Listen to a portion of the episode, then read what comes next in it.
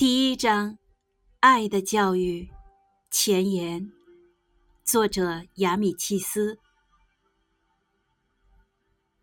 世界名著、文学经典，以其经久不衰的魅力，感染着一代又一代的人。让孩子阅读名著，了解经典，聆听经典，培养高尚的精神和优秀的智慧。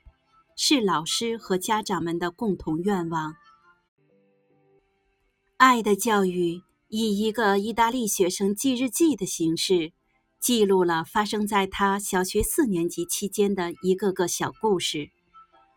故事里有善良高尚的卡隆，他身材高大，在孩子心中很有威信，总是挺身而出帮助弱小。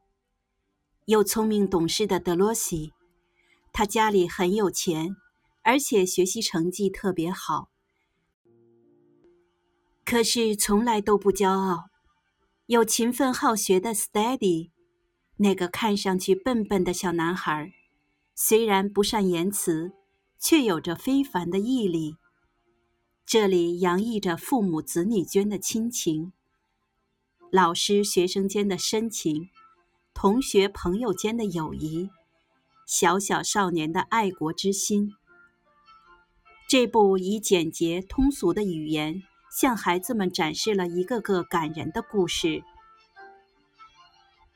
故事中没有空洞的说教，那真诚、有爱、坚强、善良、高尚的真情，肯定会像一股股清泉，流进孩子们的心田里。